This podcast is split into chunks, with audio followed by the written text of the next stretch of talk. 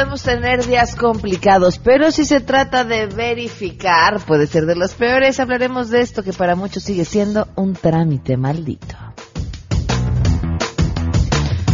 Además, les presentaré la segunda parte de nuestra conversación con los policías que perdieron su trabajo justamente. Tendremos buenas noticias y muchas cosas más. Quédense con nosotros porque si arrancamos este jueves a todo terreno. MBS Radio presenta a Pamela Cerdeira en A Todo Terreno, donde la noticia eres tú.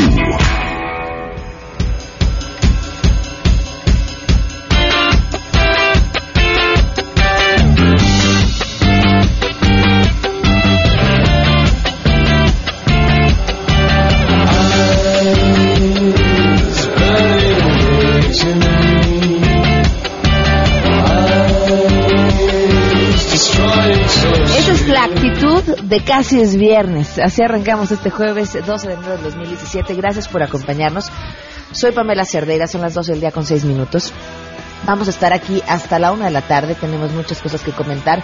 Y como siempre les digo, lo más importante, lo que ustedes tengan que decir. El teléfono en cabina es 5166-1025, el número de WhatsApp 5533329585, el correo electrónico a todoterreno arroba mbs.com y en Twitter y en Facebook me encuentran como Pam Cerdeira. Eh, estaba leyendo eh, esta información que tiene que ver con una nota publicada por el Universal que se refería a eh, un documento que venía de la Policía Federal de quiénes eran los que estaban detrás del gasolinazo y señalaba a Andrés Manuel López Obrador, a Mario Delgado y a Gerardo Fernández Noroña. Pero luego la pregunta era si el documento era real o no era real. La Policía Federal publica en Twitter eh, que en efecto el documento es real. Eh, dice, se verifica la autenticidad del documento atribuido a la Comisión Nacional de Seguridad de la Policía Federal sobre hechos relacionados con el incremento de la gasolina. Y después de esto, de, de- de verificar que el documento era auténtico y que dicen no estaba pensado para los medios, tienen otra, otra publicación que me llamó muchísimo la atención. ¿Sabes cómo distinguir una noticia real de un rumor? La Policía Federal te brinda consejos sobre cómo hacerlo. me parece extrañísimo que esa sea la chamba que tenga que estar haciendo la Policía Federal. Eh, ¿Por qué llamo la atención en este momento sobre esto? Bueno, he tenido la oportunidad de, de conocer de cerca el testimonio de una persona que fue invitada a los saqueos y, y cuánto se le ofrecía y demás, porque yo sé que tú ustedes dirán, ay, pero ya lo sabíamos, recibimos mensajes en WhatsApp y lo vimos en Facebook.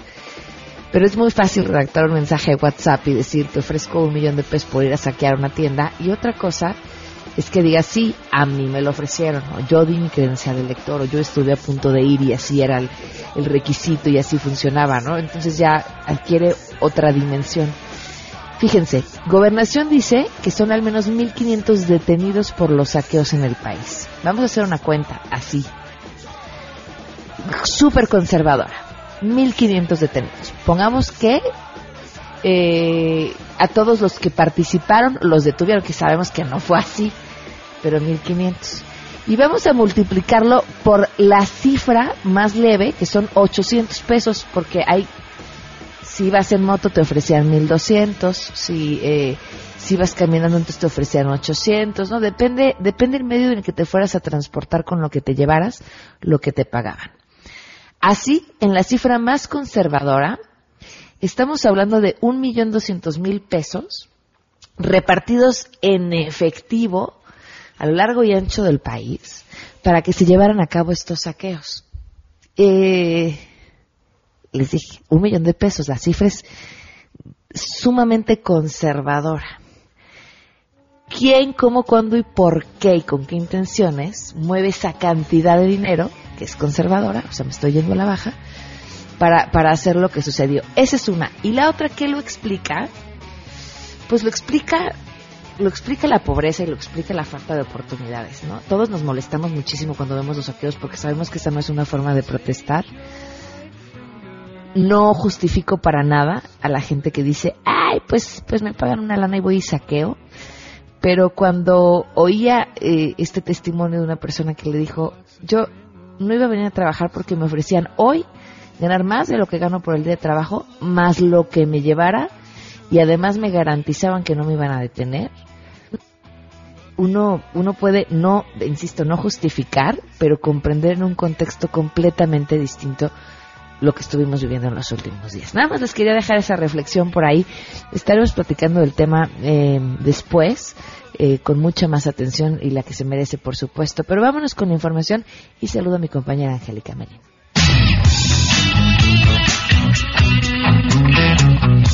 En medio de la polémica en el Congreso de la Unión por la entrega de bonos millonarios y recursos extraordinarios tanto a diputados como senadores, el PAN precisamente en el Congreso presentó ante la Comisión Permanente una iniciativa para regular los salarios y las remuneraciones de todos los servidores públicos, es decir, que los panistas han propuesto eliminar las prestaciones de privilegio para los funcionarios públicos. Los legisladores señalaron que se deben evitar y prohibir en la ley los privilegios de los que goza la alta burocracia, incluyendo a diputados y senadores, como el pago de la telefonía celular, vales de gasolina, seguros de gastos médicos, autos y que todos los viáticos entregados sean sujetos a comprobación. También en medio de las protestas contra el gasolinazo y el voto a favor de la mayoría de los congresistas, los legisladores del PAN señalaron que el Congreso de la Unión debe poner su granito de arena y apretarse junto con la ciudadanía el cinturón, informó Angélica Melín. ¿Qué tal? Muy buenas tardes. Les informo que alcaldes del PRD acompañados de otros integrantes de ese partido forman una cadena humana y con ello clausuran de manera simbólica el Palacio Nacional como una forma de protesta por el alza en el precio de los combustibles y para exigir con ello que se dé marcha atrás al llamado gasolinazo.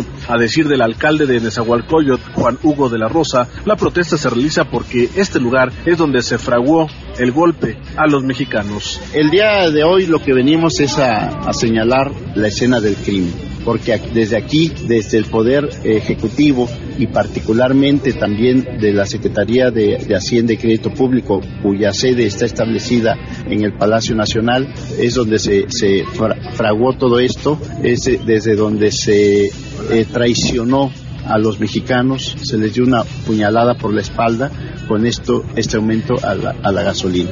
Por su parte, Raúl Flores, dirigente del PRD en la Ciudad de México, dijo que su partido no va a dar marcha atrás hasta que se revierta no solo el gasolinazo, sino toda la reforma energética. Noticias MBS, Carlos Reyes.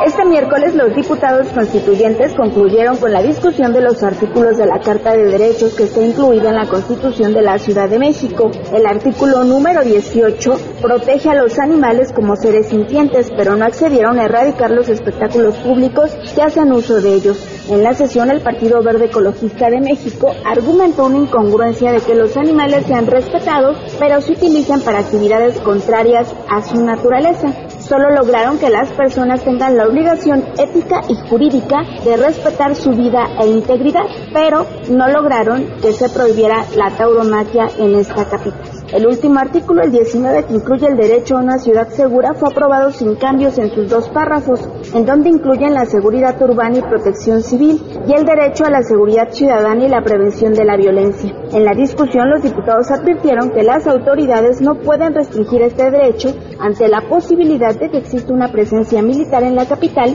en el contexto social que se vive. Señalar que este jueves va a dar inicio la discusión del dictamen sobre desarrollo sostenible y planeación democrática. Reportó Ernestina Álvarez.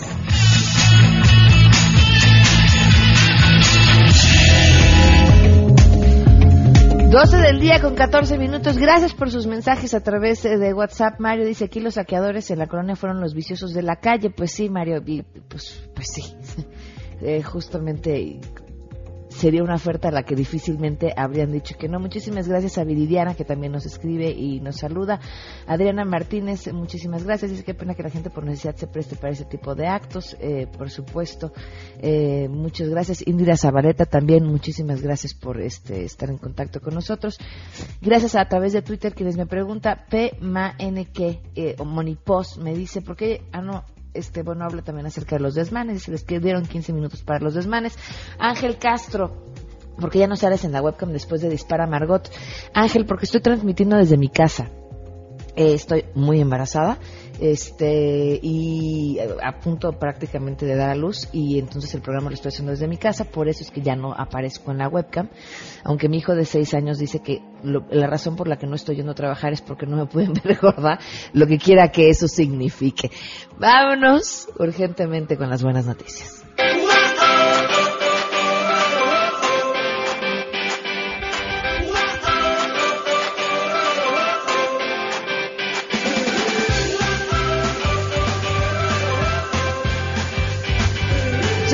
Nosotros en la línea, espero, Rosa María Gómez Sosa, directora general de Bosques Urbanos y Educación Ambiental.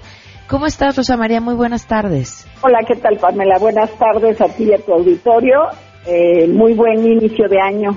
Igualmente, y me encanta que sean ustedes quienes nos den la buena noticia del día de hoy con una serie de actividades bien interesantes que van a estar haciendo. Sí, así es, en, en los bosques, tanto de Aragón como de Chapultepec nuestro picnic nocturno, que bueno, pues eh, lo, iniciamos desde el 2015, eh, fue un gran éxito y entonces tomamos la decisión durante 2016 de hacerlo una vez al mes y pues ha sido muy bien acogido por los ciudadanos. El, el año pasado atendimos a más de 45 mil personas en estos picnics nocturnos que se hacen el segundo sábado de mes eh, como te decía, tanto en el bosque de Chapultepec como de Aragón. Y pues el objetivo es, eh, muchísima gente viene a los bosques, sobre todo los fines de semana, pero el que vengan de noche, pues es como darle otro aspecto, otra manera de disfrutar estos espacios públicos que tiene la Ciudad de México, ¿no?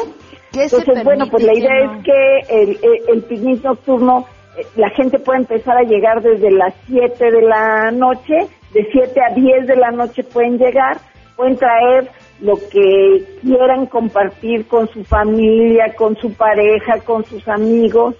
Eh, y en caso de que no hayan tenido manera de prever, pues aquí también hay manera de eh, obtener algunas canastas con algunos eh, pues refrigerios para poder disfrutar y eh, a lo largo del año, como te digo, es mensual, eh, vamos buscando pues poner música, a veces conseguimos que algún invitado eh, venga y nos dé algún concierto, la verdad es que se vuelve algo muy, muy atractivo.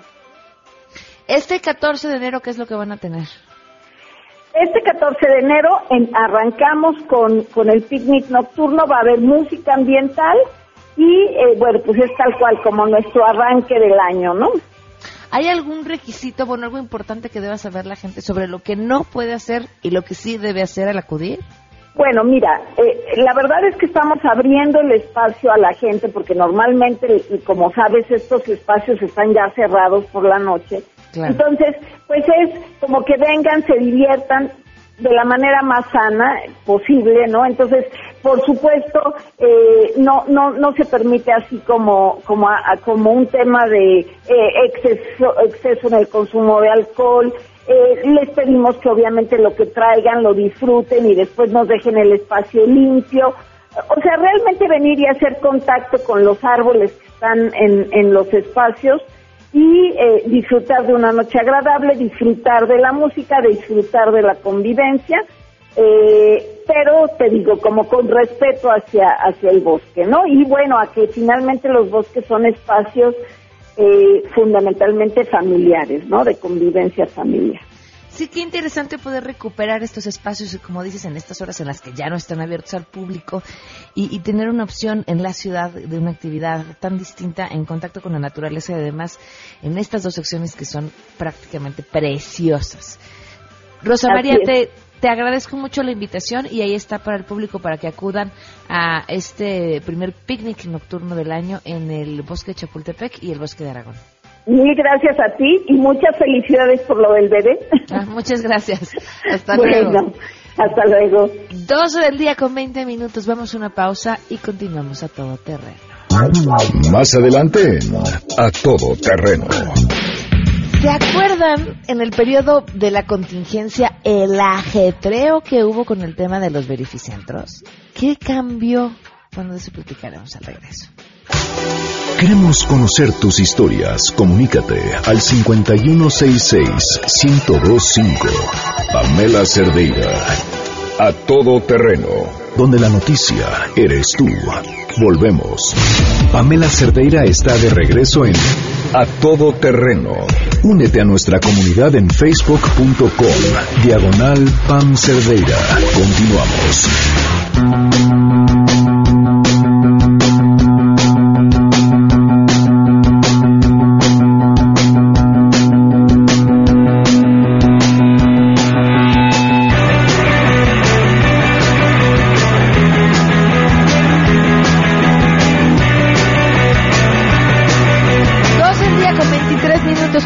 A todo terreno. Muchas gracias por acompañarnos. Oigan, si ustedes están buscando, bueno, les apasionan los idiomas, que a quién no, ¿verdad?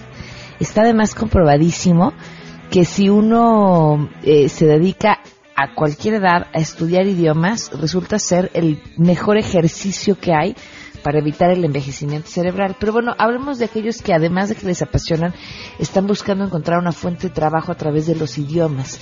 Eh, UTECA, la Universidad Tecnológica Americana, ofrece el plan de estudios más actualizado para licenciatura en interpretación y traducción. Es una carrera profesional de la cual se van a graduar logrando una efectiva traducción de textos en tres idiomas y las primeras 50 personas que se inscriban van a tener una beca del 100% en inscripciones durante toda la carrera.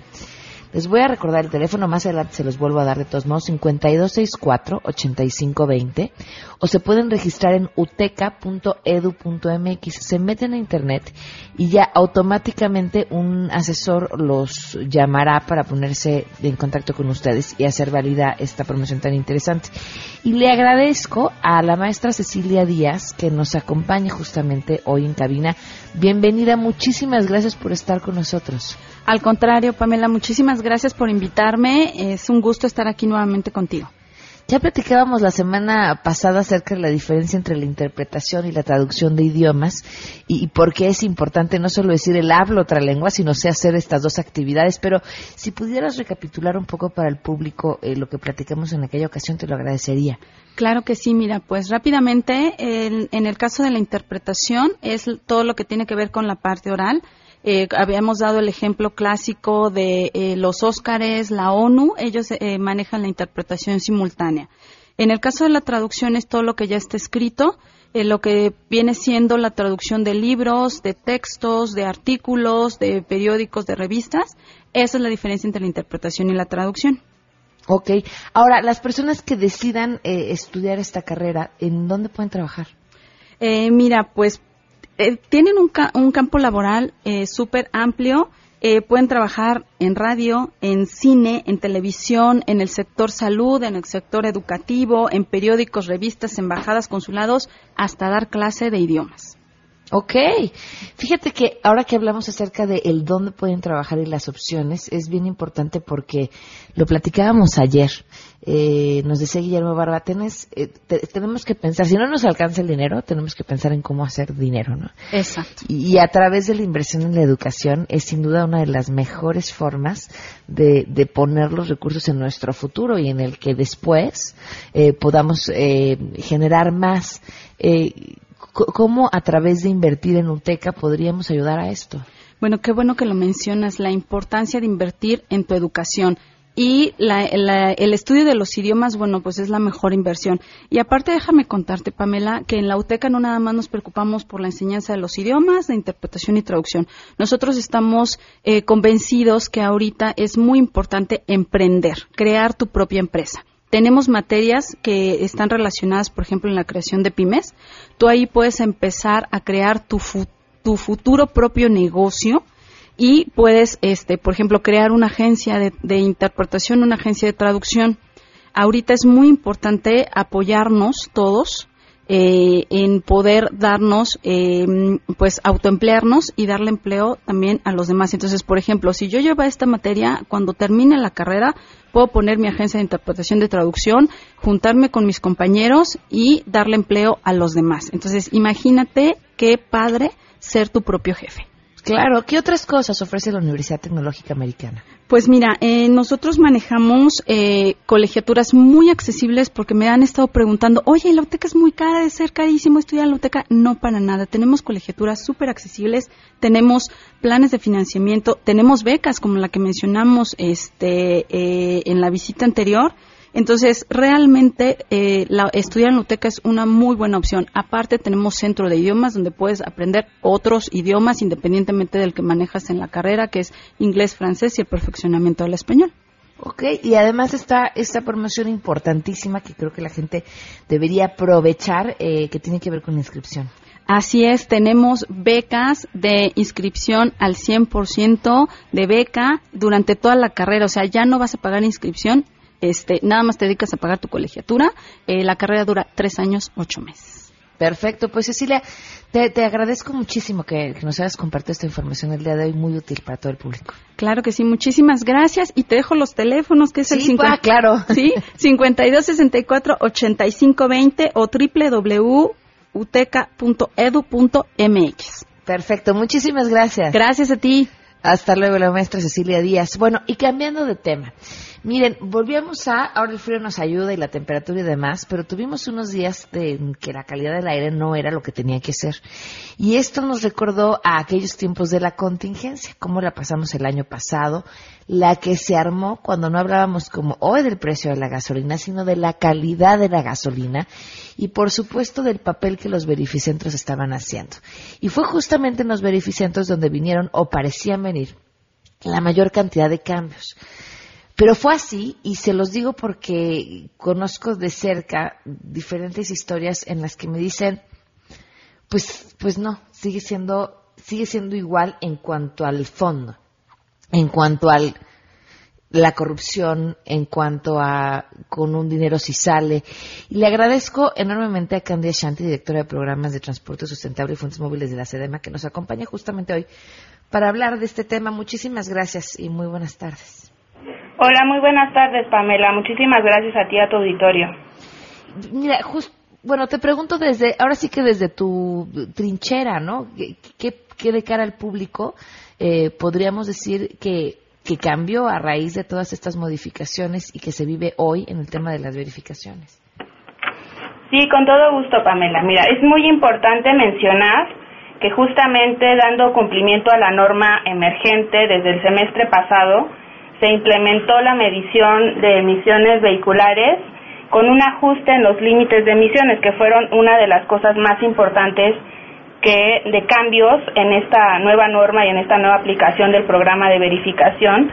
Se ajustaron los límites de emisiones, pasamos de un límite de mil partes por millón de óxidos de nitrógeno a un límite de 250 partes por millón para obtener el holograma cero.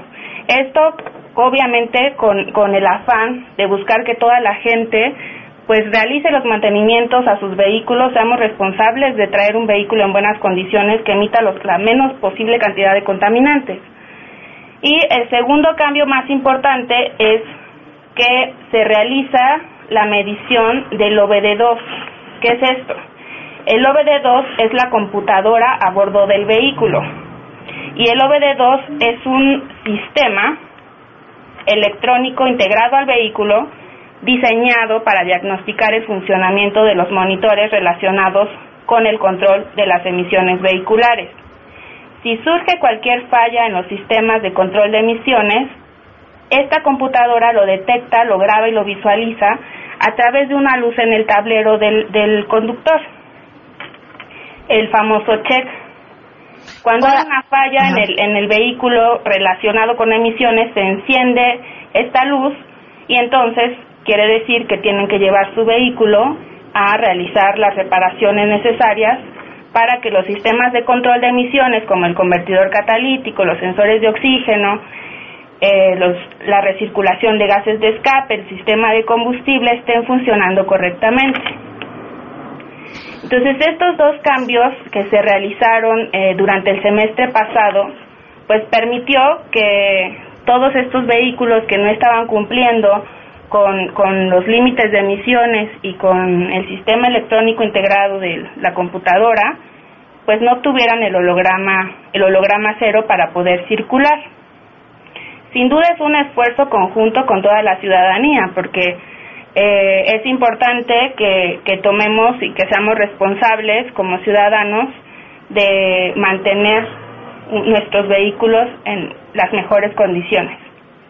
Ahora, a ver, eh, entiendo todo este uso tecnológico cuyo fin era además eh, de cumplir con la norma, eh, acabar con uno de los grandes lastres del tema de la verificación, que es la corrupción, pero al parecer igual le encontraron el modo. Te repito, es una es un esfuerzo conjunto entre gobierno, entre los ciudadanos y entre las, los, los propios verificentros para que realmente esto funcione. Desde la Secretaría del Medio Ambiente es muy importante mencionar, por ejemplo, que todos estos sistemas de verificación, eh, todos los procesos de verificación que se realizan desde que entra el vehículo y, es registrado en una bitácora electrónica, cuando se realiza la prueba de OED, se, se realiza la prueba de humos, se realiza la prueba de emisiones, todo esto está integrado en un sistema centralizado que operamos desde la Secretaría del Medio Ambiente, que mantenemos o tratamos de mantener todos los datos eh, cifrados durante todo el proceso con todos los candados necesarios para que estos datos pues sean eh, lo, lo, más real y, y todo esto se valida con protocolos de comunicación encriptados y con procesos encriptados. es el único, el único, la única ciudad en el país que opera con un sistema centralizado y con un equipo homologado en todos sus componentes. Ok. Pues, eh, te agradezco enormemente que, nos compartas esta información. Creo que tienes un punto que, que es válido y es bien importante. Eh, pues no, no tiene que ser solamente de un lado, ¿no? La corrupción y viene, viene de todos lados y somos todos eh, corresponsables. Así es, por eso invitamos también a la ciudadanía que, insisto, realicemos los mantenimientos vehiculares correspondientes a nuestros coches, eh, tratemos de usar lo menos posible el vehículo y este, cumplamos con, con estos requisitos para mantener o tratar de mantener la mejor calidad del aire en nuestra ciudad. Muchísimas gracias y gracias por habernos tomado la llamada. Muchas gracias a ti, Pamela. Hasta luego.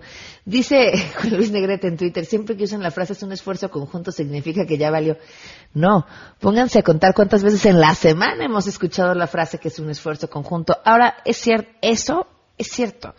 No, no hay, no hay en el mundo gobierno que pueda solo. si, si aspiramos a un mejor gobierno y a un mejor país, pues tenemos que ser mejores ciudadanos, no nos queda de otra. Vamos a una pausa y continuamos.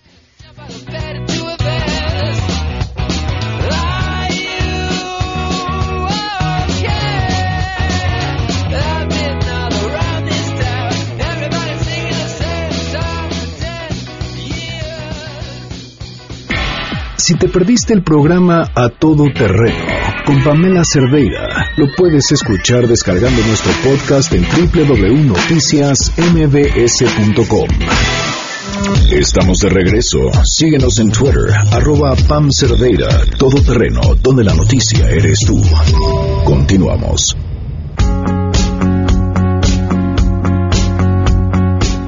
12 del día con 41 minutos. Gracias por continuar con nosotros a todo terreno. Soy Pamela Cerdeira. Desde la semana pasada les presentamos una serie de historias de lo que ha estado sucediendo, pues prácticamente desde una reforma que vino en el 2008, si no me equivoco, al tema laboral de los policías. ¿Y por qué es importante? Bueno, porque a raíz de esta necesidad de tener policías que pasen controles de confianza, de tener policías confiables, que sin duda es una necesidad indiscutible, eh, eh, se cambian eh, la forma en la que, no solo en la que trabajan, sino en la que los pueden despedir.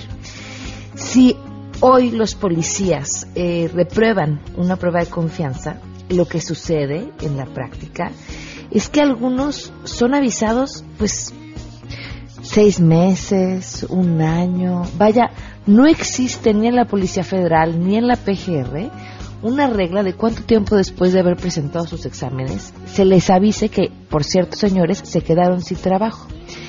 Obedece diferentes razones. Una fuente me decía, es que a veces no los pueden despedir porque no pueden contratar quien ocupe esos puestos. Entonces, a veces esos despidos se dan en el momento en el que se puede. estamos hablando de personas y estamos hablando de sus fuentes de trabajo.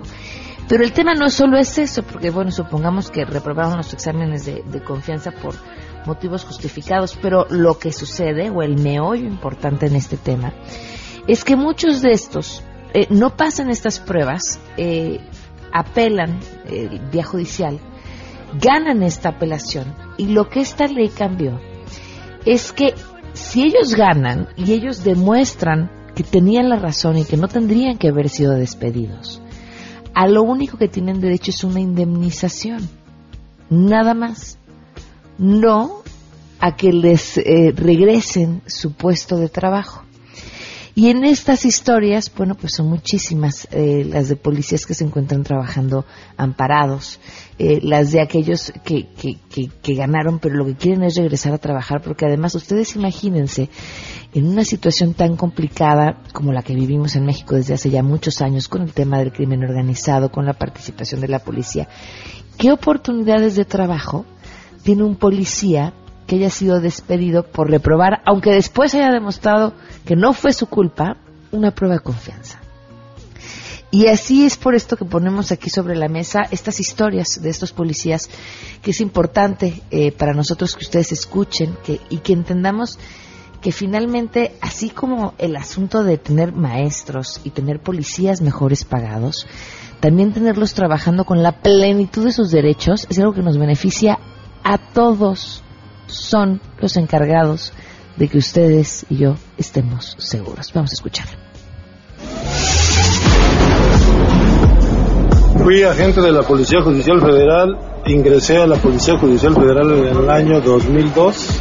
Estuve alrededor de 6, 7 años. Estuve en mandamientos judiciales, estuve en detenidos, en aprehensiones, en la Fiscalía Especializada en Delitos contra la Salud fue mi última inscripción. Mi procedimiento duró aproximadamente dentro de PGR 4 o 5 años. Después de ese tiempo me notifican la resolución administrativa porque supuestamente no pasé el examen poligráfico. Y me voy al juicio de nulidad en materia administrativa que duró como 3, 4 años. ¿Qué sucede? Pues me notifican, me quitan en ese, en ese día me mandan a la Ciudad de México a recoger unas cosas para llevarlas a la base de intercepción aérea en Ciudad del Carmen, Campeche, y en la Ciudad de México, en las oficinas de la Fiscalía Especializada contra la Salud, intercepción aérea, me notifican que había sido destituido de mi cargo por exámenes de control de confianza y pues ya no me dejan regresar a la base y me dicen que tengo que entregar mis cargos, mi pistola, todo lo que tenía yo a cargo de la PGR y me quitan mi trabajo, mi sueldo, me quitan todo. Yo no sabía por qué me habían corrido de mi trabajo, tenía un proyecto de vida, pensaba que el trabajar en la policía significaba ayudar a la gente, impartir mis conocimientos para ayudar a, la erradicación de la delincuencia, pero creo que no es así. Era agente C de la Procuraduría General de la República yo estaba en el grupo de operaciones especiales y nos este, asignaban diferentes cosas, diferentes tareas. Estuve en un grupo de recuperación de vehículos, estuve en, arraigos, estuve en traslados, estuve en armamento y casi fue todo. El motivo de mi baja fue porque estaba efectuando un traslado de México a Nayarit y en el camino nos emboscaron.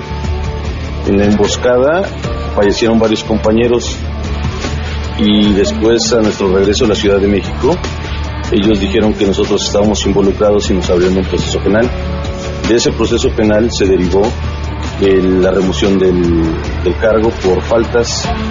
Como no nos pudimos defender, este, nos iniciaron un proceso administrativo. Hubo muchas inconsistencias porque ahí fuimos 16 los indiciados, de los cuales había solamente cinco íbamos en ese traslado. Los otros 11 los sacaron de la nada y los metieron a la, a la averiguación previa por, no sé si era consigna o no sé por qué razón, lo sumaron a ese proceso. Mi proceso penal yo, salí bajo, este, bajo, amparo. Es que nos culpaban de homicidio, delincuencia organizada contra la salud, fuga y contra la administración cuando ellos mismos fueron los que nos enviaron a nosotros a, trabajar. Nosotros llevábamos a un señor muy conocido en, el ámbito de, del narcotráfico.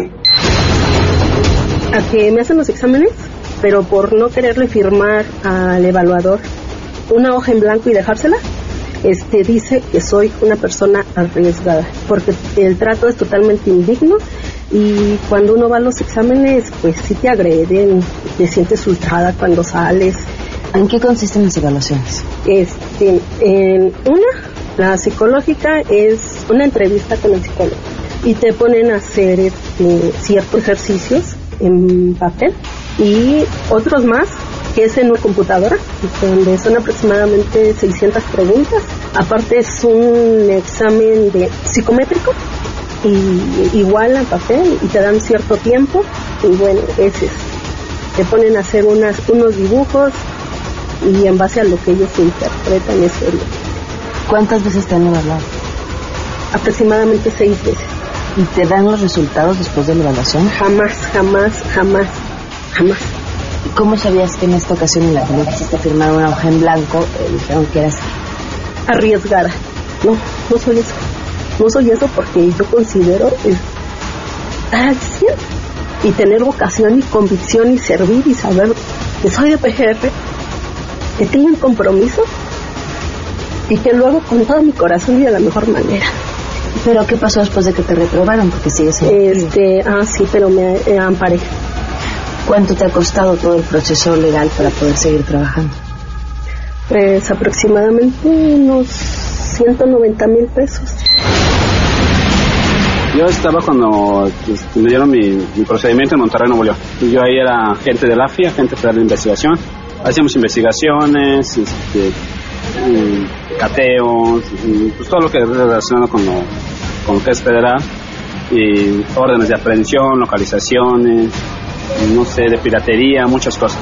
Eh, cuando te en tu proceso de investigación, ¿en qué año fue? En el 2011. ¿Por cuál motivo? Pues los exámenes de control de confianza, que yo ya quedaba fuera y que tenía que entregar obviamente los objetos de la Procuraduría, que era mi arma, mi, mi gafete y obviamente si tienes vehículos, uniformes, todo eso lo tienes que entregar. Pues yo obviamente contraté un abogado y el abogado me llevó mi caso y lamentablemente pues perdí el, caso. Traté de buscar trabajo y pues, lamentablemente pues no te acepto. No te acepto en ningún lado. Es porque fuiste policía, les empiezas a explicar. Hubo, una ocasión que una persona me dijo que, si podía ser su chofer y yo fui y sí me dijo, sabe que me agrada y todo. Y salió su papá, cuando salió el esposo y me dijo que, que este, pero que él necesitaba un, chofer escolta dice alguien que sepa que conozca y todo. Entonces, bueno, pues si no, se, no, hace esto, pues yo fui así, estuve también de escolta, estuve escoltando a un delegado de la PGR, yo fui policía del AFI, y total el señor hasta se asustó y me dijo, yo te marco y jamás me llamó.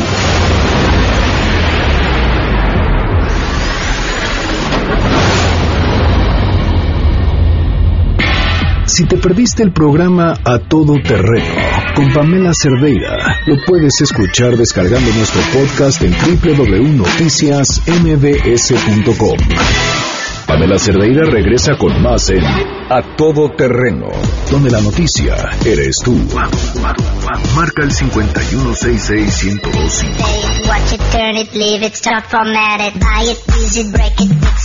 12 del día con 53 minutos. Andrés Costes, ¿cómo estás? Muy bien, Pam. Buenas tardes, ¿cómo estás? Contenta de poderte escuchar y que nos pongas al tiro con la tecnología después del susto que nos diste la semana pasada con puras cosas carísimas. Sí, sí, hoy, hoy les voy a traer algo, algo sencillo que, que pensé, dije, ya estamos en el 2017, cuánta tecnología hay, cuántos nuevos aparatos, este año qué tecnología se va a presentar, pero sigue habiendo algo que es, eh, digamos que clave para la seguridad y seguimos siendo nosotros los usuarios. Es decir, de nada sirve tener el mejor teléfono si le vamos a poner de contraseña 1, 2, 3, 4. Sí, tienes toda la razón. Así que les voy a dar... Ese discurso de gobierno, ya ves, justo Exactamente. Lo diciendo, tiene que venir de todos lados. Exactamente, entonces les voy a dar tres pequeños tips para que tengan sus contraseñas muy seguras y sobre todo que nos acordemos, porque luego es tan segura que no sabemos qué pusimos. A mí yo el, botón que más eh, pico es el de eh, olvidé mi contraseña. Olvidé mi contraseña. Sí, sí, yo también tengo como, en algunas plataformas tengo como esa maldición también, entonces este, vamos a ver si esto, eh, que esto nos funcione. Eh, con el primer consejo, o bueno, la primera técnica es que hagan una frase y la conviertan en contraseña. Por ejemplo, eh, en mi caso, mi frase, y tengan cuidado con no poner frases hechas ni frases célebres. Eh, por ejemplo, yo, mi viaje a Durango, y que conviertan las vocales en números. Por ejemplo, ¿qué tal si yo convierto todas las I's en unos y las E en tres y, el, y la O en cero? Entonces ahí ya tengo una contraseña mucho más fuerte y que voy a recordarla muy fácilmente. Sí, pero antes de escribir tu contraseña tendrías que escribirla en un papel para que luego la puedas poner en la computadora y te quede bien, ¿no? Sí, realmente esto esto requiere que nos llevemos unos unos minutos para poner esta esta contraseña. Y bueno, y otra técnica es poner palabras inconexas, pero al final resultan eh, a veces resultan chistosas y nos vamos a acordar de ellas. Por ejemplo, ¿recuerdan este juego Basta? Donde floro, fruto, animal, ciudad, etcétera. Imaginen que eligen eh, dos listas o dos columnas de este, de este pequeño juego y por ejemplo a mí me resulta jirafa cajón y le puedo agregar un par de números, jirafa cajón 21 y ya tenemos también una contraseña que nos vamos a recordar y que va a ser segura. Y por último tenemos un método que se llama el método método PAO, que es persona, acción y objeto. Es decir, elegimos un nombre, una acción y un objeto. Por ejemplo, Costes duerme árbol. Ok. Y como unos eh, consejos generales, eh, siempre hay que poner por lo menos 12 caracteres. No pongamos nuestro nombre, nuestra fecha de nacimiento, ni números consecutivos.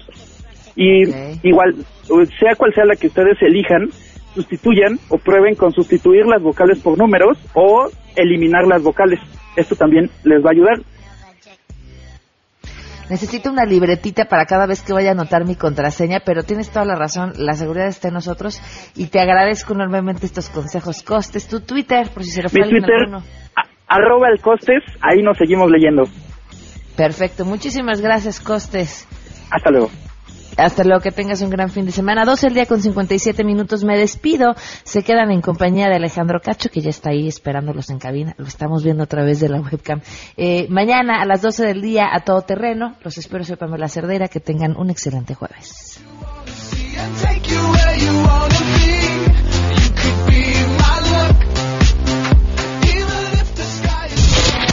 MBS Radio presentó a Pamela Cerdeira en a Todo Terreno. Te esperamos en la siguiente emisión. A Todo Terreno, donde la noticia eres tú. MBS Radio, en entretenimiento. Estamos contigo.